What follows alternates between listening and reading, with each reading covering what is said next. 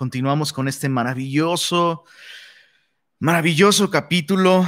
Eh, recuerdo, recuerdo con, mucha claridad, em, alguna vez el pastor Héctor Hermosillo nos comentó que cuando recién se fue, se fue a Chicago, estuvo en alguna, en alguna junta de ministerio de la iglesia donde él estaba sirviendo y estaban planeando hacer un estudio de la carta de Efesios y muchos de los que estaban allí en esa, en esa junta dijeron, no, pero bueno, vamos a, vamos a saltarnos el capítulo 1 porque es demasiado teológico y demasiado profundo, son verdades demasiado elevadas y el pastor Héctor Hermosillo se rasgaba las vestiduras dentro de sí mismo porque este es un, eh, eh, este capítulo probablemente es el capítulo más importante de toda la carta, porque en este capítulo Pablo nos explica, inspirado por el Espíritu Santo, quién es Dios y cuál es la naturaleza de la salvación que Él nos ha dado en Cristo. Y creo que la razón por, lo que hay, por la cual hay mucho cristianismo, me permiten ser bien honestos, bien honesto, hay mucho cristianismo extraño, hay mucho cristianismo raro, no solo por doctrinas raras y extrañas que a veces uno, uno encuentra dentro de, de las iglesias, sino hay cristianismo raro también en el sentido de que muchas veces la vida cristiana no refleja de un modo claro la gracia y el poder salvador de Dios a través de Jesucristo. Cristianos em, con crisis existenciales, cristianos no sabiendo qué hacer con su vida, cristianos no teniendo sabiduría para tomar decisiones, cristianos sufriendo las consecuencias de vivir como si no conocieran a Dios. Y creo que en muchos casos la realidad es esa, que no conocemos a Dios. Es decir, eh, Él se ha revelado en nuestras vidas lo suficiente para que nosotros sepamos que Él está ahí, eh, para creer en Jesucristo, pero no crecemos en el conocimiento de Dios. Y esta carta justamente lo que hace es eso, es comenzar con estas enormes y elevadas ideas de quién es Dios y todo lo que Él ha hecho a favor de nosotros.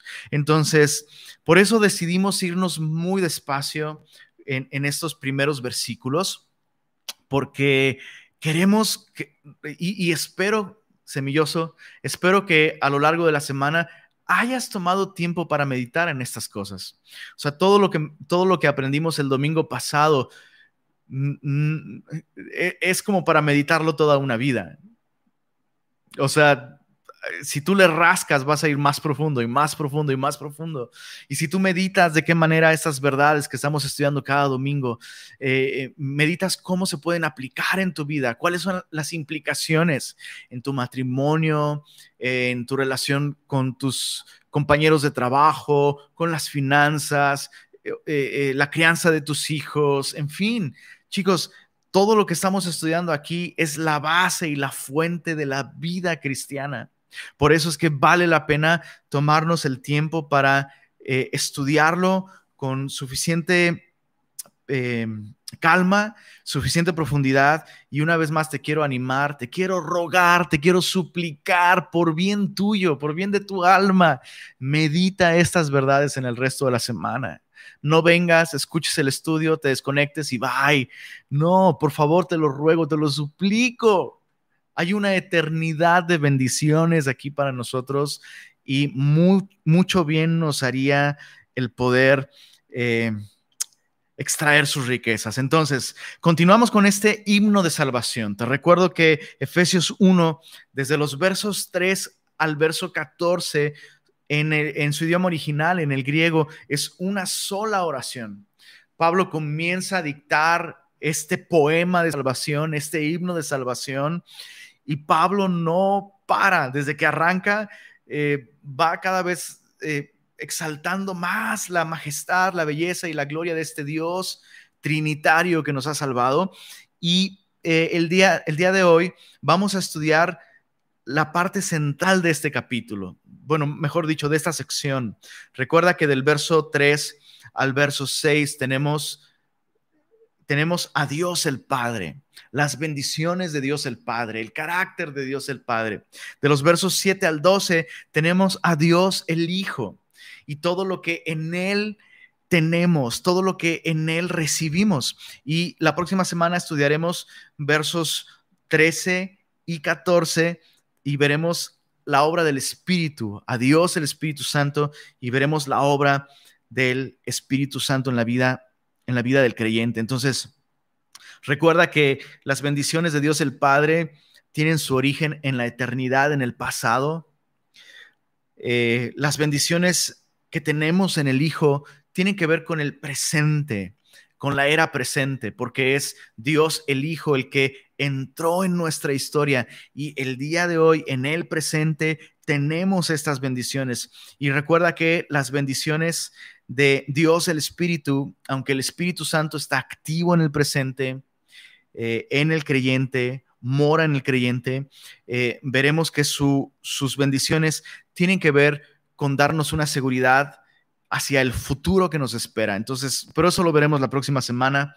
Repito, estas cosas merecen nuestra atención, nuestra meditación y nuestra respuesta en oración, en asombro y en adoración. Así que vamos a estudiar versos 7 al 12. Me gustaría leerlo y después de esto orar y después entrar en nuestro estudio. Padre, gracias por esta hermosa porción de tu palabra, tan llena de gozo, tan llena de júbilo, tan llena de esperanza, Señor, tan llena de bendición, tan llena de ti.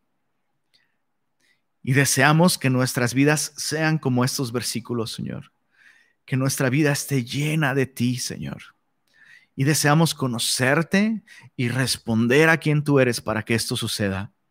Y te pedimos, Señor, que en estos próximos minutos alumbres los ojos de nuestro entendimiento y que nos, nos reveles a tu amado Hijo, Cristo Jesús, en quien oramos y damos gracias y decimos, amén, amén. Efesios 1, versos 7 al 12. Recordemos que en el verso 6, eh, hablando de todo lo que Dios el Padre hizo, el, el verso 6 termina diciendo, para alabanza de la gloria de su gracia, con la cual nos hizo aceptos en el amado. Y este es uno de los títulos que la Biblia le da a Jesús. Él es el amado Hijo de Dios, el unigénito Hijo del Padre, en quien Dios tiene complacencia. Por eso es que Dios escogió hacernos aceptos en Él, en Jesús, en el amado. Y esto debe, debe recordarnos siempre que si el día de hoy tú y yo somos amados, no es en nosotros mismos, sino es en Jesús, en el amado. Y a partir del verso 7, entonces, Pablo comienza a decir todo lo que tenemos precisamente en el amado. Verso 7 dice, en quien tenemos redención por su sangre, el perdón de pecados según las riquezas de su gracia, que hizo sobreabundar para con nosotros en toda sabiduría e inteligencia, dándonos a conocer el misterio de su voluntad, según su beneplácito, el cual se había propuesto en sí mismo de reunir todas las cosas en Cristo palabra clave de toda esta carta. En la dispensación del cumplimiento de los tiempos, así las que están en los cielos como las que están en la tierra. En Él, asimismo, esto es en Cristo, tuvimos herencia, habiendo sido predestinados conforme al propósito del que hace todas las cosas según el designio de su voluntad, a fin de que seamos para alabanza de su gloria nosotros los que primeramente esperábamos en Cristo. Aquí en, el último versículo Pablo hace una pequeña, eh, un pequeño énfasis en la nación de Israel, porque recuerda que todos los pactos de Dios y las promesas de Dios para salvar a la humanidad, para redimir a la, humanidad, le fueron dadas no a los aztecas, no a los olmecas, no a los egipcios, no a los... No, esas promesas le fueron dadas a la nación de Israel. Entonces, la primera gran familia de la tierra que esperó en Cristo, que esperó en el Mesías, en el rescatador prometido, eh, fue la nación de Israel. Pero estas bendiciones, todo eso que acabamos de leer, lo tenemos el día de hoy, lo tenemos en Cristo. Y hay un par de cosas que me gustaría mencionar antes de empezar a estudiarlo. Lo primero es que esta sección, me, llama la atención el orden de, de esta sección. Pablo se enfoca en el Padre, y luego se enfoca en el Hijo y luego se enfoca en las bendiciones del Espíritu Santo. Entonces Jesús se encuentra en el centro de esta sección que nos habla de las bendiciones, de las todas bendiciones espirituales que Dios nos ha dado. Y es así como tú y yo podemos estar literalmente ahogándonos en bendiciones cuando Cristo es el centro. ¿Tiene sentido? En esta porción, Jesús está en el centro de toda, esta, de toda esta odisea de bendiciones, ¿no? De, todo, de toda esta lluvia de bendiciones. Jesús es central. Y la lección para nosotros es esa. Cuando Jesús es el centro de nuestra vida, nuestra vida se llena de bendición. Es así. Ahora, vamos a enfocarnos en tres, tres cosas que resultan de hacer de Jesús el centro de nuestra vida. Porque es muy fácil. Si yo te pregunto el día de hoy, ¿Jesús es el centro de tu vida? Así, casi como, eh, como resorte, ¿no? Es como, es como puchar un botón. ¿Jesús es el centro de tu vida? Sí, amén, gloria a Dios, aleluya, Cristo vive. Pues, inmediatamente contestamos eso. Pero uh, vale la pena meditar si estamos realmente viviendo como si Jesús fuera el centro de nuestra vida. Es, decir, a lo mejor, claro que lo has hecho tu Señor y tu Salvador, pero vives como si Jesús fuera el centro de tu vida. Vamos a ver cuáles son estas bendiciones, insisto, tres bendiciones que vamos a estudiar el día de hoy, nos, nos, muestran también los efectos de una vida que ha hecho de Jesús el centro. Lo primero, redención.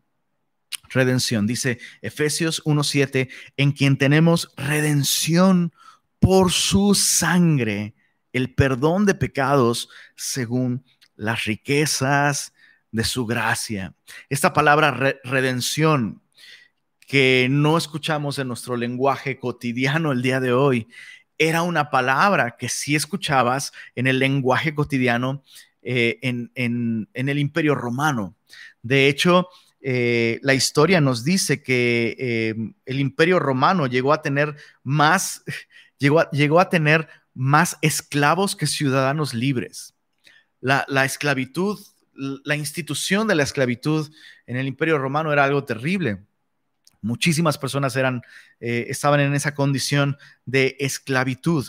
Y este término, redención, sería algo que escucharías con mucha frecuencia en el mercado de esclavos. E, e, era, un, era eso, literalmente es lenguaje del mercado de esclavos. Y la palabra redención significa liberar por medio del pago de un precio. Liberar por medio del pago de un precio. Es exactamente lo que Cristo hizo por nosotros. Al entregar su vida en la cruz del Calvario, Jesús lo que estaba pagando es el precio por nuestra libertad. Entonces, em, claro que para el judío la palabra redención inmediatamente lo llevaba al éxodo. Para un judío, en la mente de un judío, escuchar la palabra redención, ¡pum! De inmediato tiene, tiene en mente, éramos esclavos en Egipto y Dios con su poder nos rescató de Egipto y nos sacó con mano poderosa y brazo extendido y nos dio libertad y una tierra prometida. Y ahora vivimos para sus propósitos. Y eso es correcto. Pero cuando Pablo está escribiendo esto a los efesios, Pablo no está enfatizando eh, simplemente la libertad. O sea, Pablo no está hablando de redención, enfatizando el, eh, somos libres. No, Pablo está hablando de redención, enfocando una cosa, el precio que fue pagado por nuestra redención. El precio que fue pagado por nuestra redención. Y Pablo em, menciona dos conceptos clave que nos van a ayudar a entender el, el, carácter de la redención que tenemos en Cristo.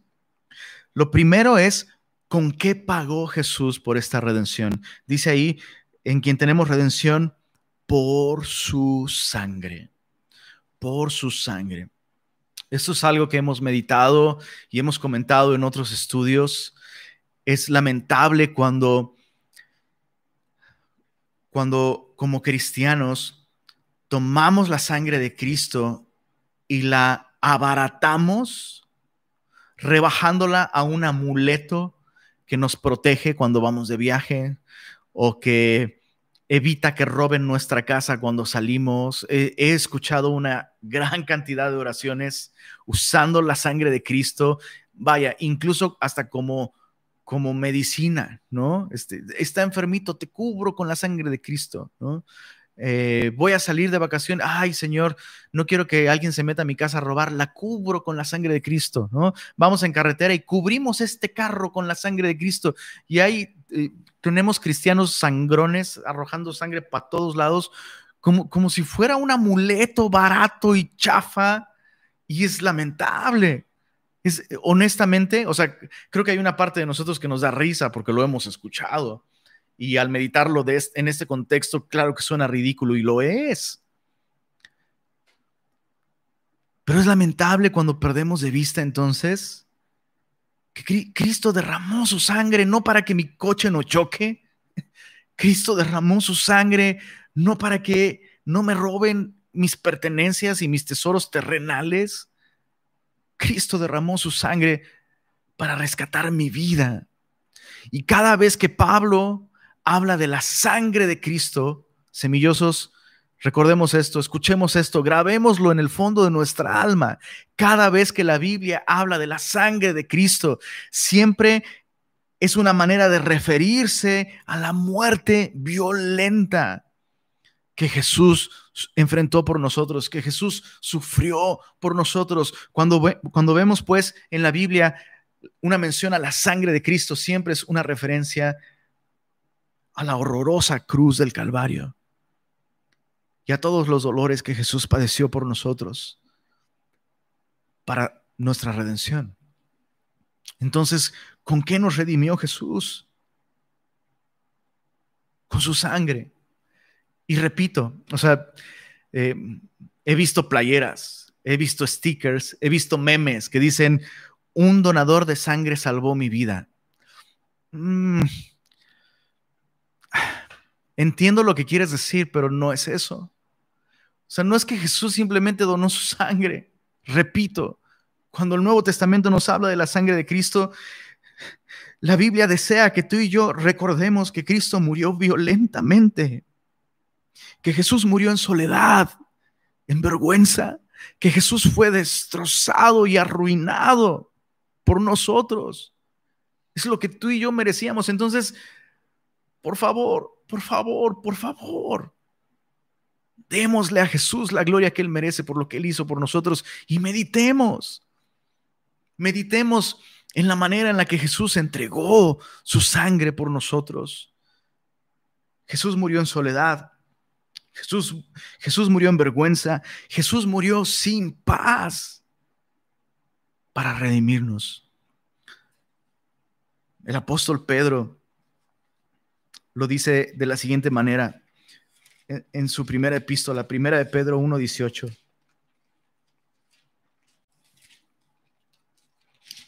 Dice así, sabiendo, sabiendo, sabiendo que fuisteis rescatados de vuestra vana manera de vivir, la cual recibisteis de vuestros padres. Interesante porque Pedro tuvo padres judíos y Pedro está escribiéndole a judíos. Y dice, era religión vana.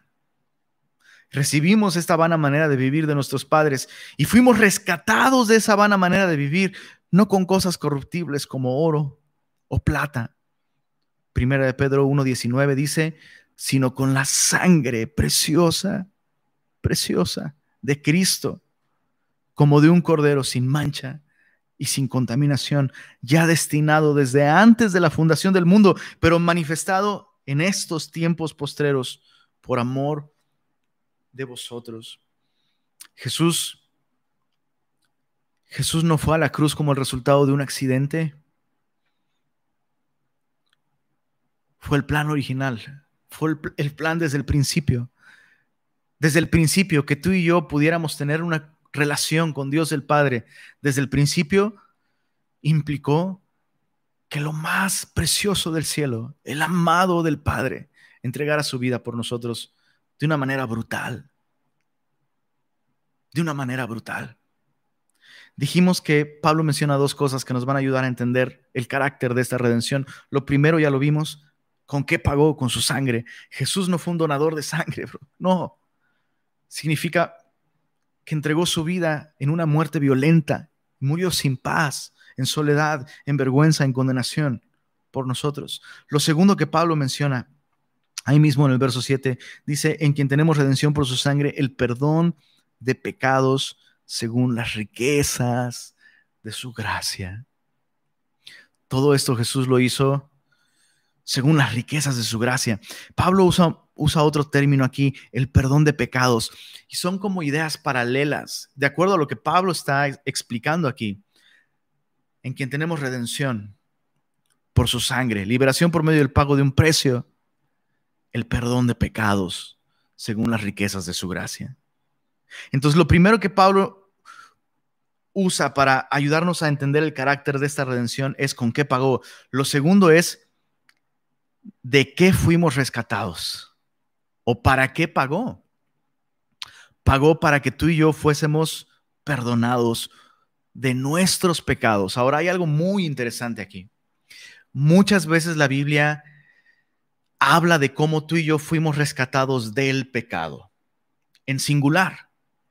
Cuando la Biblia usa pecado en un sentido singular, normalmente se refiere a nuestra condición caída y separados de Dios. Eh, Romanos 3:23, por poner un ejemplo, Romanos 3:23 nos dice la paga del pecado, no dice pecados, en, plural, sino pecado en singular, la paga del pecado, haciendo referencia a nuestra condición, a nuestra posición. Estamos muertos en delitos y pecados. Entonces, la paga del pecado es muerte. Entonces, la, la Biblia me enseña que Cristo nos rescató de la paga del pecado. Eso ya fue completamente hecho ya es una realidad. Aquellos que hemos confiado en Jesús, no recibiremos la paga del pecado que es muerte. ¿Por qué? Porque Cristo ya recibió esa paga del pecado que es muerte. Ya recibió esa paga.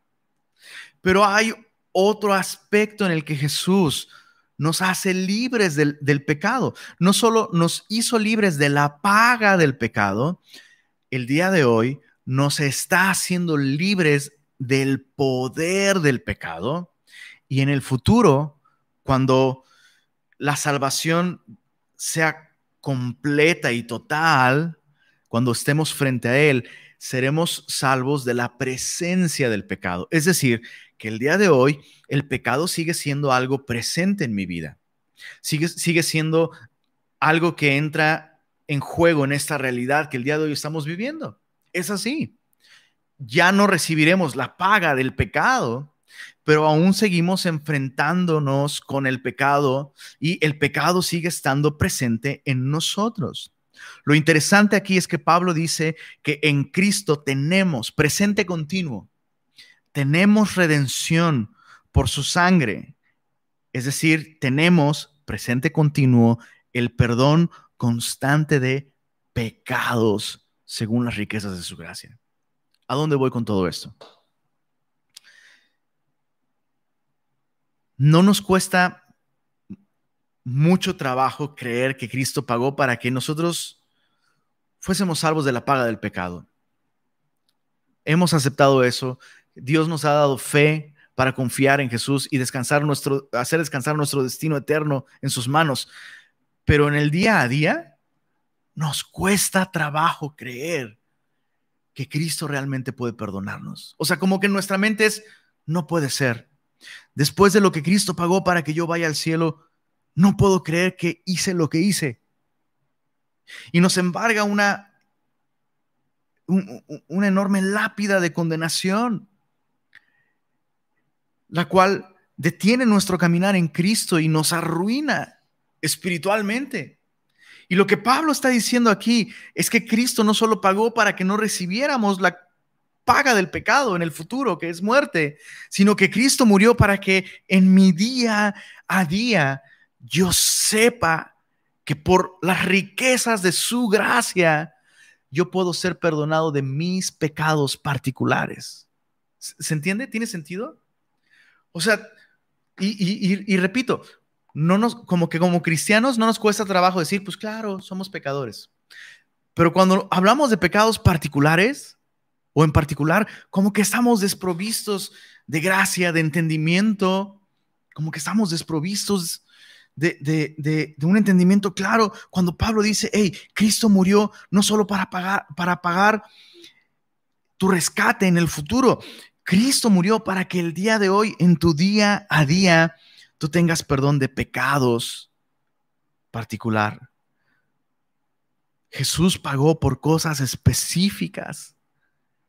Jesús pagó por tus pecados de esta semana. Jesús pagó por los pecados que has cometido en, en estas pocas horas de este domingo, según las riquezas de su gracia, para que tú y yo no tengamos estorbo alguno en nuestra comunión con Dios. Ahora, una aplicación, vamos, vamos rápidamente a una aplicación. La Biblia nos dice en Primera de Juan 1.9, Primera, primera de Juan 1.9, si confesamos nuestros pecados, si confesamos nuestros pecados, Él es fiel y justo para perdonar nuestros pecados y limpiarnos de toda maldad. Eso es lo que su sangre hace. Eso es lo que este pago, esta muerte violenta pagó. El que tú y yo pudiéramos recibir perdón, pero también limpieza. Una vez más, primera de Juan 1.9. Si confesamos nuestros pecados, Él es fiel y justo para perdonar, ahí está, nuestros pecados particulares, plural, para perdonar nuestros pecados, pero también limpiarnos de toda maldad. Dicho de otra manera, cuando yo he hecho mano de estas abundantes riquezas de su gracia, reconociendo, admitiendo, confesando mis pecados, no explicándolos, no justificándolos, sino admitiéndolos y reconociéndolos, porque eso es confesar. Cuando yo confieso mis pecados, hay un efecto doble en mi vida. Por la gracia de Cristo, Dios me hace libre de la condenación su perdón me da la libertad para no estar más bajo condenación. Ya no, ya no siento la culpa por el pecado porque su perdón me hace libre de ello. Y tengo nuevamente acceso a, a esta relación con Él. Pero además, Cristo trae limpieza, lo cual resulta en que esa maldad en particular que genera ese pecado en particular, es sometida por el poder de Cristo. En otras palabras, una vida de confesión constante y adecuada y correcta va a producir una vida cada vez más limpia ante sus ojos. Eso es algo que Cristo hace. Todo lo que yo tengo que hacer es confesar mis pecados. Y qué difícil es para nosotros, aún siendo cristianos, aún conociendo Biblia y aún el día de hoy tal vez en la pantalla estás diciendo amén, sí, sí, cierto, amén. Pero cuando se trata de confesar un pecado, no, no, ah, no, es, fue un error, fue un error. No, fue un error. No, e, es que, es que es mi carácter, es que yo así soy, mi carácter. No, es que tú no sabes. No, es que, es que he estado muy estresado. No, es que la cuarentena y es que la, economía, eh, y es que me hacen hacer y decir y en ese, en ese momento ya no estamos confesando. Me gusta cómo lo dice el, pastor eh, Benjamín Jiménez. Dice que Cristo derramó su sangre no para perdonar tus así soy, sino para perdonar tus pecados. Es tan fácil, ¿va? Es que yo así soy. Como si Dios dijera, ah, bueno, sí, sí, sí, está bien. Eh, es que él así es. Eh, con él no está mal. No, por eso, repito, muchos cristianos viven bajo un, peso, peso de condenación, completamente separados de esta comunión que podrían tener con Dios, porque no valoran, no aprecian el carácter de la redención que Cristo pagó para nosotros. Esa es la primera bendición. Segunda bendición, revelación. Regresando a Efesios capítulo 1. La segunda bendición que tenemos en Cristo es esta revelación.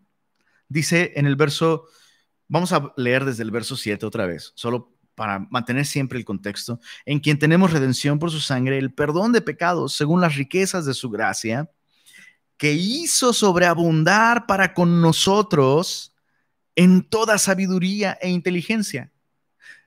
Pregunta, ¿qué es lo que Dios hizo sobreabundar para con nosotros en toda sabiduría e inteligencia? Bueno, lo que Dios hizo sobreabundar para con nosotros en toda sabiduría e inteligencia son las riquezas de su gracia. Puedes darte cuenta cómo Pablo, insisto, Pablo saca una cosa asombrosa que Dios ha hecho por nosotros y dices, no manches, no puede ser, eso, eso es increíble. Y cuando dices, no podría sorprenderme más, Pablo saca otra cosa, ¡pum! así te vuela la cabeza. Y lo que Pablo está diciendo aquí es que además de lo que Cristo hizo de pagar con su propia vida por nosotros y proveer de la gracia que necesitamos día a día para recibir el perdón de nuestros pecados en particular. Por si fuera poco, Dios quiso hacer sobreabundar esa gracia que ya hemos recibido en Cristo dándonos a conocer, verso 9, dándonos a conocer el misterio de su voluntad según su beneplácito, el cual se había propuesto en sí mismo. Ojos semillosos, misterio. Para aquellos que hemos estado haciendo nuestra tarea y hemos leído un capítulo diario de Efesios de lunes a sábado, cuando leemos la palabra misterio, inmediatamente piensas en un capítulo en particular de Efesios. Efesios capítulo 3, exacto. Allí es donde Pablo explica justamente este misterio. Aquí Pablo solo está mencionándolo, ¿ok? Y Pablo lo va a explicar en el capítulo 3 y eso merece un capítulo para, para él solo, ¿no? Pero aquí Pablo está diciendo que Dios hizo sobreabundar su gracia para con nosotros, dándonos a conocer el misterio de su voluntad según su beneplácito, el cual se había propuesto en sí mismo de reunir todas las cosas en Cristo en la dispensación del cumplimiento de los tiempos, así las que están en los cielos como las que están en la tierra. Una clave para entender esta sección, cuando, cuando Pablo habla de misterio, no solo en esta carta, sino en cualquier otra carta de Pablo, cuando Pablo habla del misterio de Dios, el misterio de Cristo, Pablo no está hablando de la venida del Mesías o de la redención o del sacrificio de Cristo en la cruz del Calvario. No, Pablo está hablando de la iglesia, el cuerpo de Cristo, la nueva humanidad, el nuevo hombre, la familia de Dios, la nueva, la nueva normalidad. El ser humano no está bien. Ya te has dado cuenta, solo tienes, solo tienes que vivir por lo menos 24 horas en este planeta para darte cuenta que algo no está bien no, no, o sea, las cosas no son como debieran ser. Todo se está desmoronando, todo se está cayendo a pedazos. Esa es la realidad. Es la realidad en el universo, es la realidad en nuestras vidas de un modo personal. Lo podemos ver, algo está mal. La comida se pudre, la ropa envejece, nosotros también. Hay dolor, hay insatisfacción, a veces incluso cuando aún teniendo una vida cómoda dentro de nosotros, algo está mal.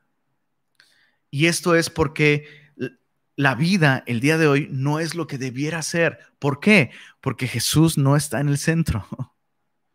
Porque el hombre ha escogido vivir como si el hombre fuera el centro de todas las cosas. Y cuando el hombre se pone a sí mismo en el centro, bienvenido a la realidad. Todo lo que ves en el mundo, todo lo que está mal en tu vida y en mi vida sucede cuando tú y yo nos ponemos en el centro. ¿Por qué? Porque pensamos que esa es la manera en la que hay que vivir. Incluso es sorprendente que como cristianos incluso a veces pensamos no sé cómo llegamos a esa conclusión, pero llegamos a la conclusión de que Dios nos ha hecho a nosotros el centro de la realidad y del universo y que merecemos todo. Y cuando venimos a esta porción de la, de la Biblia, nos damos cuenta de que el plan de Dios para resolver todo lo que está mal en el universo es reunir todas las cosas en Cristo. Dice aquí en la dispensación, eh, que eso se puede traducir como mayordomía. En otras palabras, hay alguien a cargo de todo esto y ese alguien tiene un programa. Dice aquí en la dispensación del cumplimiento de los tiempos. Cuando habla de tiempos aquí, no está hablando de segundos, minutos, horas, días, semanas, meses y años. Cuando habla de tiempos aquí, está hablando como en un horario, ¿no? Tienes un horario de clases y dices, este va a ser el break o el receso. Y ese tiempo de receso pueden ser 15 minutos, pueden ser 20 minutos, pueden ser 30 minutos, pueden ser 10 minutos, porque el tiempo receso no es una cantidad de cronos, sino es un tiempo con una cualidad específica, es un tiempo para descansar. No sé si se entiende el, ejemplo, pero el punto es, Dios tiene un programa y no podemos pensar que la historia, o sea, no podemos tener esta perspectiva de la historia basada en el Rey León, ¿no? Como que es como que la historia es este ciclo sin fin. No, la historia tuvo un principio Dios tiene un programa y ese programa se encamina a un final asombroso y glorioso en el que Dios va a restaurar todo lo que está mal en la persona de Jesucristo. Ahora, quiero que observes algo. Pablo dice que Dios hizo sobreabundar su gracia para con nosotros, dándonos a conocer este misterio, que es la iglesia. Entonces, lo que Pablo está diciendo aquí es que una de las evidencias de que hemos hecho a Cristo el centro de nuestra vida es que comprendemos la importancia de ser iglesia. Ese es el misterio del que Pablo habla aquí. Y cuando tú estudias la carta a los Efesios, te das cuenta que hay muy poca diferencia para efectos prácticos hay muy poca diferencia en el plan de Dios entre la persona de Cristo y su cuerpo, que es la iglesia. Ojo, no estoy diciendo que la iglesia es Cristo, pero la Biblia sí dice que Cristo es, que Cristo tiene un cuerpo y que este cuerpo es la iglesia. La iglesia es el cuerpo de Cristo. La iglesia es el plan y la voluntad de Dios para traer restauración universal por medio de Cristo. Repito, la iglesia no es Cristo, pero es su cuerpo la manera en que Cristo llevará a cabo la voluntad de Dios de restaurar todas las cosas. Entonces, ¿cómo hizo sobreabundar Dios su gracia para con nosotros? Haciéndonos comprender. No tengo, no tengo adjetivo calificativo. La indescriptible la insuperable, la urgente importancia de la iglesia en los planes de Dios para traer restauración, armonía, consuelo, justicia y paz a este mundo. El plan de Dios para restaurar todas las cosas es hacerlo por medio de Cristo a través de la iglesia. Repito, por eso hay muchos cristianos no reflejando esta toda bendición que hemos recibido en Dios. Cristianos que critican la iglesia, cristianos que dividen la iglesia, cristianos que menosprecian la iglesia. O sea, cuando vemos que el plan, el plan de Dios, ojo, según su beneplácito, el misterio de su voluntad, es que a través de este misterio que es la iglesia, Dios va a revelar a Cristo al mundo y Dios va a traer restauración. Entonces, claro, claro que Dios está hablando, Pablo está hablando aquí de la iglesia universal y es algo que quiero explicar antes de avanzar en, este punto. Claro que Pablo está hablando de la iglesia universal, pero escucha esto, la iglesia universal no envió jamás un solo misionero. La, la iglesia universal jamás predicó un sermón evangelístico. La iglesia universal no cría familias. La iglesia universal no da testimonio en una ciudad. De hecho, Pablo está escribiendo esto, ojo, a los santos y fieles en Cristo Jesús, iglesia universal. Eso somos todos nosotros. Pero luego dice, a los santos y fieles en Cristo Jesús universal, que están en Éfeso, iglesia local. Y cada, cada, cada vez que escucho de este tipo de cristianos que no, se comprometen nunca con una iglesia local. No, no, no, no. Yo soy parte, no, y aparte eh, eh, usan términos y conceptos teológicos fuera de su contexto, ¿no? un, concepto teológico importante es la iglesia verdadera. Se habla de la iglesia verdadera en círculos teológicos, ¿no? Como aquella invisible que de la cual son parte todos los creyentes en toda era, en todo lugar y en todo momento de la historia. La iglesia verdadera, la iglesia universal, la iglesia invisible. Pero el mundo no puede ser salvo, restaurado, alcanzado con el Evangelio por medio de una iglesia invisible.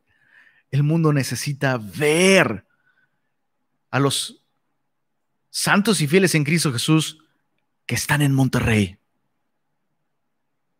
La iglesia local.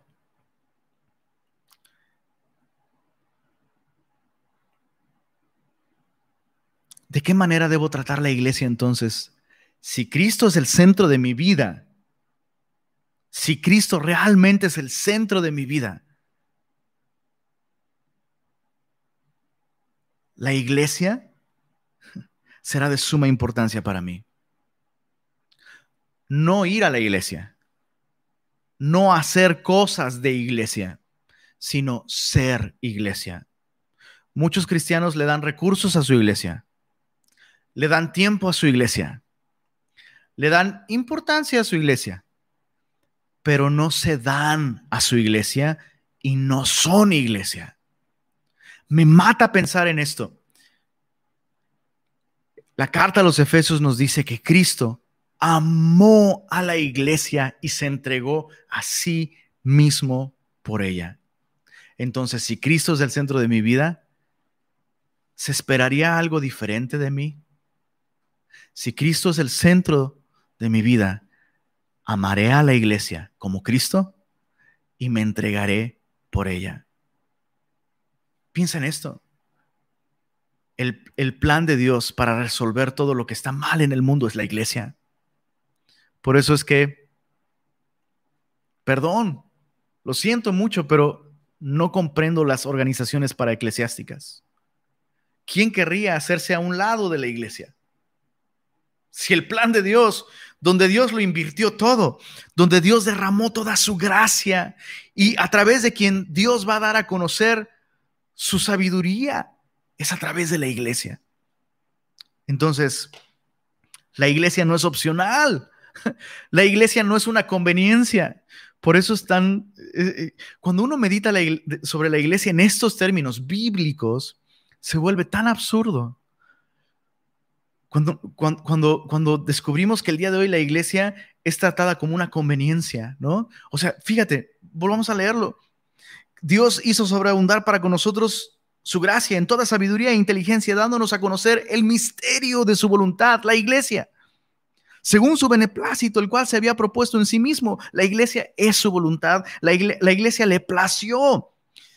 Y a través de ella reunir todas las cosas en Cristo, en la dispensación del cumplimiento de los tiempos, ojo, así las que están en los cielos como las que están en la tierra.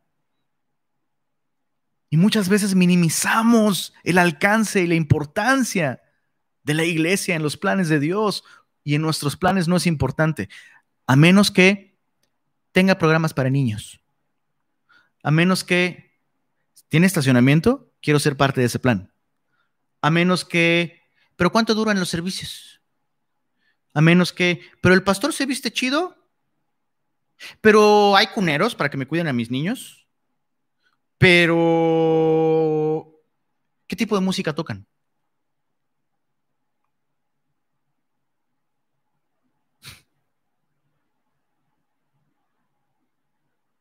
Cristo no es el centro de una vida que trata a la iglesia de esta manera. Punto. Y no me voy a disculpar porque eso es verdad. Última bendición que el texto, que el texto nos muestra. En Cristo tenemos redención. En Cristo tenemos revelación de este misterio. Y en términos bíblicos, un misterio no es algo que uno puede descifrar. Uh, lo, lo descubrí, lo descifré. No, un misterio es algo que requiere que Dios nos lo explique y nos lo revele y nos dé entendimiento para poder entenderlo. Y este misterio es la iglesia. Es el beneplácito de Dios. A Dios le plació a través del cuerpo de Cristo traer restauración, reunir todas las cosas en Cristo. La última bendición es propósito. Es lo que tenemos en Cristo. Redención, revelación de su voluntad. Su voluntad es que yo sea iglesia. Y propósito. Leamos versos 11 y 12. En él asimismo tuvimos herencia, habiendo sido predestinados conforme al propósito del que hace todas las cosas, según el designio, según el diseño de su voluntad, a fin de que seamos para alabanza de su gloria. Te recuerdo, Pablo incluye este paréntesis para referirse a la nación de Israel. Nosotros los que primeramente esperábamos en Cristo, pero esto aplica también para ustedes, dice verso 13, en él también ustedes. Entonces, el propósito, el propósito que recibimos en Cristo es es impresionante. No se nota mucho en, nuestro español porque la traducción eh, es, eh, no es del todo precisa, no está mal. Dice el verso 11, en él asimismo tuvimos herencia. Y sí, la Biblia nos dice que somos coherederos juntamente con Cristo. La Biblia lo explica muy claramente que somos coherederos juntamente con Jesús. Y eso es maravilloso, porque eso significa que Cristo ha compartido su herencia con nosotros. Escucha esto, esto es aún más maravilloso. El hecho de que somos coherederos significa que Cristo no va a recibir su herencia aparte de nosotros. Eso es un concepto de justicia y de legalidad básico. Si hay varios herederos, todos los herederos deben estar presentes cuando se entrega la herencia. Y eso es algo que me da tanto, oh, me, da tanto gozo. Saber que cuando Cristo reciba su reino, cuando, cuando Cristo reciba todas las cosas de mano del Padre, nosotros estaremos allí junto con Él y nosotros reinaremos con Él porque Él ha compartido su herencia con nosotros, lo cual nos habla un poco de ese propósito por el cual fuimos alcanzados. Pero el texto realmente debería traducirse como en Él asimismo fuimos herencia. En Cristo fuimos herencia. Entonces, fíjate, eso es lo que sucede. Dios envía a su Hijo para rescatarnos por medio de su vida, por medio de, de su sangre derramada en la cruz. El Padre nos hace aceptos en Jesús. Y entonces ahora lo que el Padre hace es hacer de nosotros, la iglesia, una herencia para Jesús. Piensa esto por un momento. Si, de, si desde la eternidad en el pasado nosotros fuimos predestinados para ser de Cristo y por la eternidad en el futuro seremos suyos, enteramente suyos. ¿Cómo deberíamos vivir en el presente el día de hoy? Fuimos comprados a precio de sangre para Él. No deberíamos estarnos haciendo preguntas muchas de las preguntas que nos hacemos. Tantas veces, tantas veces estamos tan confundidos con respecto a cuál es la voluntad de Dios. Y queridos semillosos, aquí la Biblia nos deja ver de un modo muy claro cuál es la voluntad de Dios.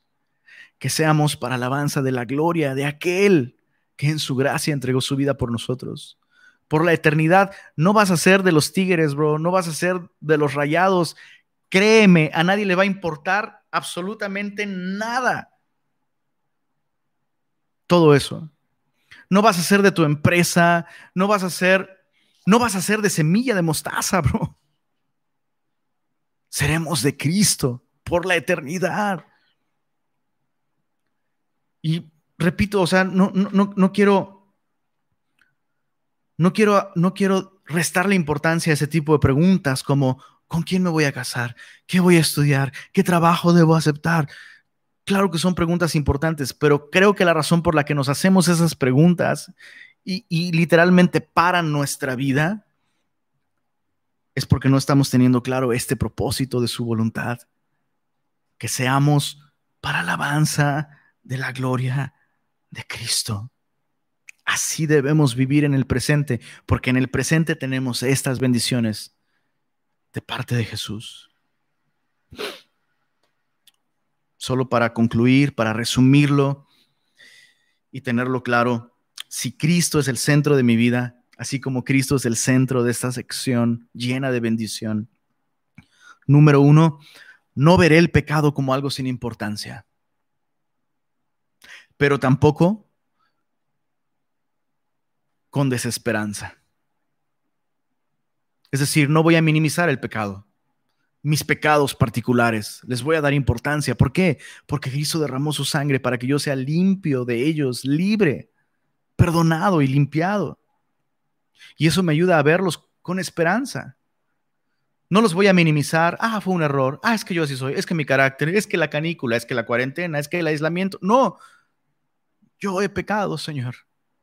Y, no voy a minimizar mi pecado, pero tampoco voy a tratar mis pecados desprovisto de gracia, porque Cristo derramó su sangre para limpiarme, para perdonarme, para alejar mis pecados. Así como el oriente está lejos del occidente, así el Señor ha hecho alejar de nosotros nuestras rebeliones, dice la palabra de Dios. Número dos, si Cristo es el centro de mi vida, no trataré a la iglesia de un modo caprichoso. Seré iglesia. Antes que cualquier otra cosa, soy iglesia. Antes que ser padre, soy iglesia. Antes que ser esposo, soy iglesia. Antes que ser mexicano, soy iglesia. Antes que ser músico, soy iglesia. Antes que ser doctor, soy iglesia. Antes que ser cualquier cosa. Porque este es el plan de Dios para restaurar todas las cosas. Vamos a entender un poco más de esto en los próximos capítulos. Vamos a aprender mucho sobre prioridades y cómo, qué lugar debe tener cada cosa en nuestra vida. Pero chicos, esto es importante. Número tres, si Cristo es el centro de mi vida, mi vida en el presente tendrá un propósito máximo, vivir para la gloria de Cristo entendiendo que fui rescatado para ser de Él. Fui rescatado para ser de Él. Ya no tengo que preguntarme, ¿cuál, es, cuál será la voluntad de Dios? Aquello que glorifica a Jesús. Fui comprado para Él. Fui rescatado para Él. Bendito Padre Celestial, gracias. Realmente por la eternidad no acabaremos de comprender lo que hiciste por nosotros al llevar a cabo todo este plan de redención por medio de Cristo. Y por toda la eternidad no dejaremos de asombrarnos del enorme precio que fue pagado para rescatarnos de nuestra vana manera de vivir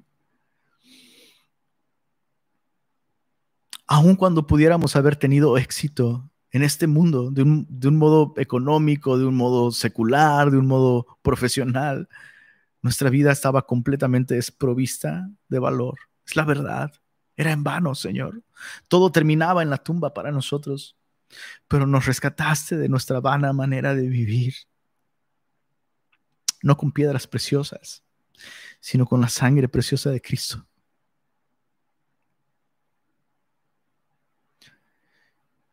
Gracias por haber entregado a Jesús para rescatarnos de la esclavitud del pecado, para hacernos parte de tu plan, el designio de tu voluntad, este gran misterio, este haz bajo la manga, la iglesia. Gracias por hacernos parte de ese plan, Señor. Y gracias porque hoy nuestra vida tiene un solo fin, un solo propósito. Seremos de Cristo por la eternidad y por tanto hoy debemos vivir para su gloria. Y en su nombre te damos gracias, Señor. En el nombre de Jesús te damos gracias. Gracias por todas las bendiciones espirituales que nos has dado en Cristo Jesús.